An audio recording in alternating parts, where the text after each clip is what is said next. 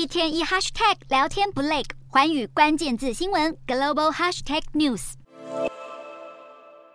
吊灯疯狂摇晃，不断发出碰撞敲打的声音。仿佛随时就要掉下来。土耳其靠近叙利亚边境的哈泰省，当地二十日晚间又发生规模六点三的强震，有电视台拍摄到当下画面，摄影机一度失去讯号，就连记者都几乎要站不稳。土叙两国人民还没走出上一波强震的创伤，现在又遇到新的大规模地震，许多心有余悸的民众在地震当下都赶紧逃到街上，因为生怕房屋倾倒的灾难再次上演，都不敢回到住家里面。这起地震发生在晚间八点左右，根据美国地质调查所的资料。地震规模达六点三，而震源深度仅十六公里。土耳其灾难与应变管理署指出，第一波地震来袭的三分钟后，马上又有一起规模五点八的地震。土耳其内政部长表示，目前了解这波地震已造成数人罹难，而救难人员正在密切抢救中。土耳其和叙利亚二月六日才发生规模七点八的强震，至今已累计约四万六千人丧命，更有无数灾民因为房屋倒塌而无家可归。土耳其灾害与应变管理署表示，六日强震发生后，一共记录到六千多次余震。在这样的恐惧之下，当地人要走出震灾的阴霾，似乎还是个漫漫长路。